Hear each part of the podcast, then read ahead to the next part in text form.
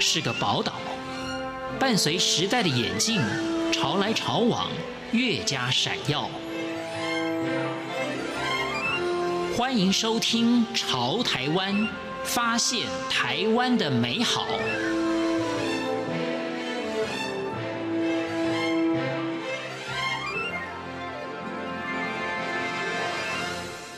听众朋友您好，欢迎您收听《潮台湾》，我是文心。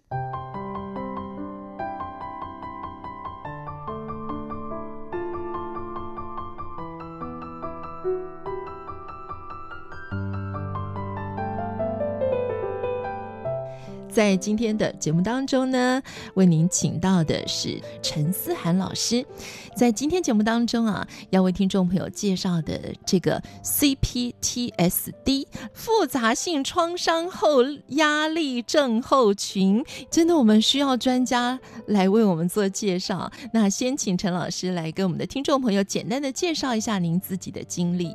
是啊、大家好，那我是陈思涵，那我是美国的心理治疗师，不过现在定居在台北。呃，我以往有一些就是协助儿童，还有协助家庭、夫妻，还有个别的成人的经验。那无论是在我的工作中，还是个人的生活私领域当中，呃，或者平常观察社会现象。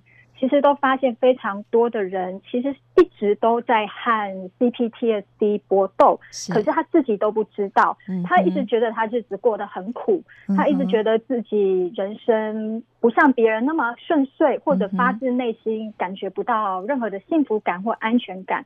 然后他就会觉得，哎，自己为什么一辈子都比别人辛苦，比别人不幸哦？嗯，那那是发自内心的苦，而不见得是因为外在环境真实的发生了一个打击，你有所反应，嗯、甚至在没有打击、没有压力的状态下，他的内心还是痛苦的。CPTSD 的影响非常广泛哦，嗯、那发作的方式也相当多元，展现出来的样貌不见得一样。嗯、那因为以往。在中文世界里面，没有什么人提到这个话题，所以很多人不太清楚自己的状况是什么。他会对他的状况觉得理所当然，觉得我就是这样，我就是老天爷对我不好，我就是一个比较倒霉、比较不幸福的人，好像我被诅咒了一样。可是他一直不知道自己的状况其实是有一个科学的、合理的解释，并且是可以被破解的。所以他们就困在死胡同里面，一直过着一个不幸福的人生。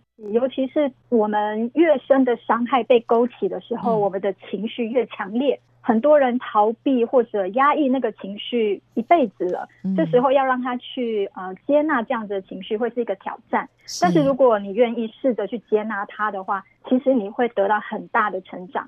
那么接下来呢，就请陈思涵老师来带着我们认识什么叫做 CPTSD。我们总要先了解它到底是什么，才能够自我疗愈嘛？哈，先请老师来跟我们介绍一下。对，我想创伤后压力症候群，呃，蛮多人都觉得耳熟能详的。嗯、无论是日常生活中，或者在戏剧里面，我们都常看到这个题材。嗯、对，但是 CPTSD 呢，它其实多了三个字。那有复杂性和没有复杂性三个字呢，其实是有差别的。虽然同样是创伤造成的一种不健康影响。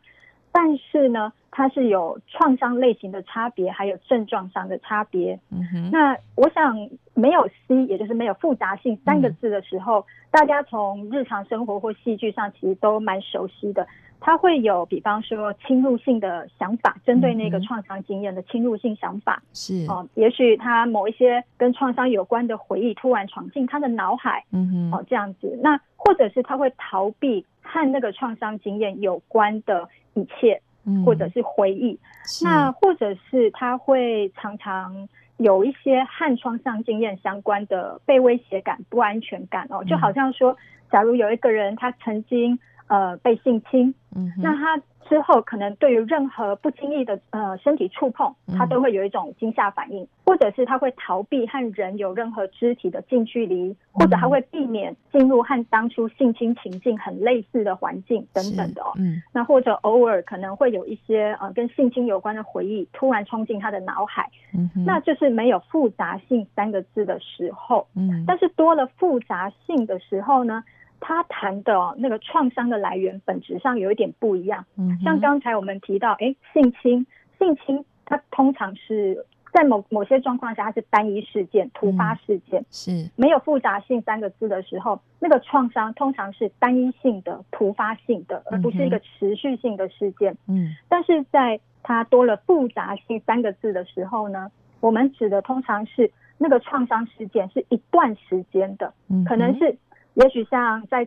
不幸的童年当中，可能父母啊养育方式不是很健康，甚至是虐待性的哦。嗯，那或者是呃忽略性的，或者是缺乏安全感的感觉等等，那是一段时间，也就是整个童年经验是如此。嗯，或者在学校被霸凌了一段时间，那也是一段时间的状况。嗯，或者呃你是成人，也许你没有那些童年经验，但是你成人以后，你在婚姻关系中遇到了长时间的家暴，是哦。那或者呃，你不再是单一事件，你也可能是一件创伤接着一件创伤接踵而来，一个接着一个，嗯、所以那一段时间内你不断的受创。嗯，那这种维持一段时间的创伤呢，嗯，它就比较偏向于复杂性创伤的现象。嗯，那在症状方面也会有一些差别。嗯、刚才我们提到没有复杂性三个字的时候，那些的症状通通都有。嗯，但是呢，多了复杂性的时候，它又更复杂了，就是它还会有更多的症状。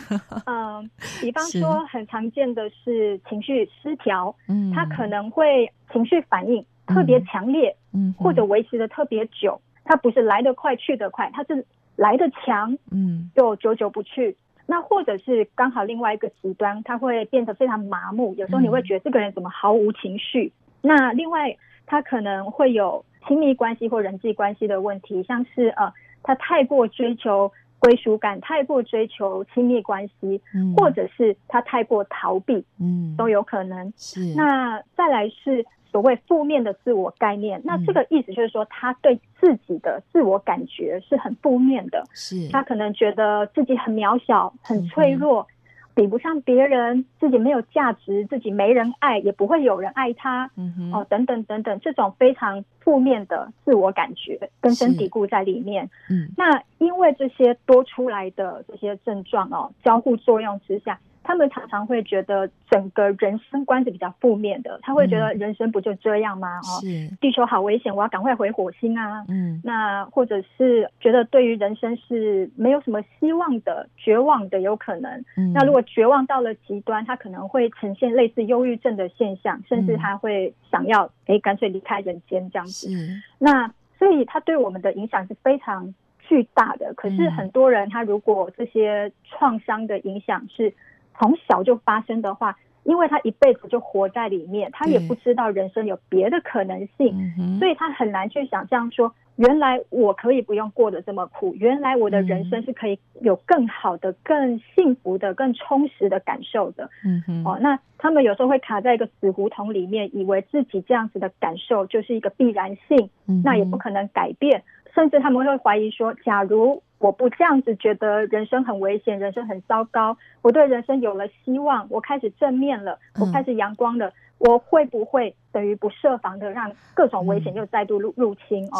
所以有时候他们即使痛苦，也不见得愿意放下那个防卫、嗯、哦。那这常常就是要练的一些功夫。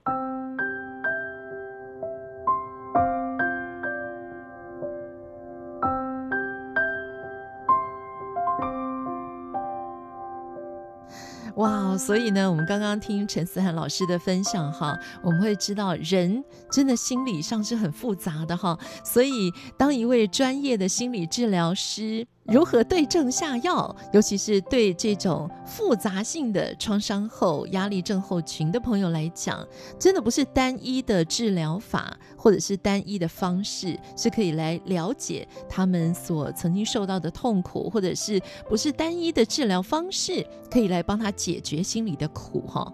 嗯，治疗的方法也是挺复杂的，是吗？是的，你说到一个很好的重点哦。就是以往应该是说，我们在心理咨商或心理治疗里面有非常多的学派、理论、技术，嗯、那呃各家都有它的优势，也可能会有它的限制。嗯哼。那以往在呃治疗创伤后压力症候群的时候呢，呃有某一些特定的疗法是非常非常被推荐的。嗯哼。但是当我们加上复杂性三个字的时候，我们会发现哦，其实。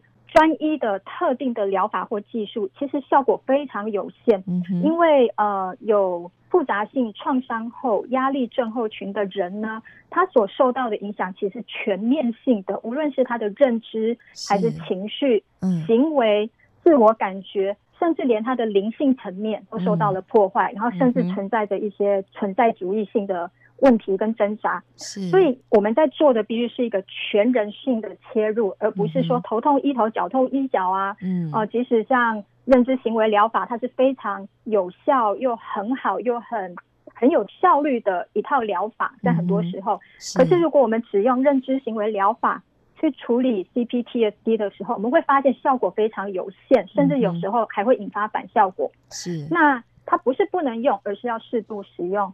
另外还有一个非常有名的治疗创伤的方式叫做 EMDR，嗯哼，哦，那它这一套疗法呢，它呃由专业人士受过训练的专业人士来透过引导眼睛的移动部位与脑部连接，去减少创伤的影响。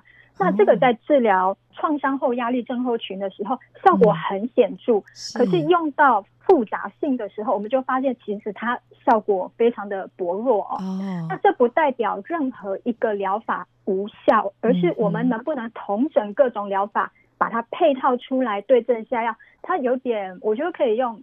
西医开药和中医开处方的差别来比较哦，是西医就是哎，你有什么症状，你有什么疾病，我们一旦诊断下去，我们知道开什么药，嗯，就是那个药给你。对，那中医它是根据你的体质去调配出你专属的配方，是哦，哪一个药材配哪个药材，怎么配出你专属的配方出来？嗯，那我们在处理复杂性创伤后压力症候群的时候，就比较需要个人化。那治疗者他就需要自己本身具备了各种疗法，虽然不能说全部，但是越多种疗法的能力越好。嗯、那面对我们的个案的时候呢，就是对症下药，针对他的需求，随时去调整、去综合跟组织。嗯、是。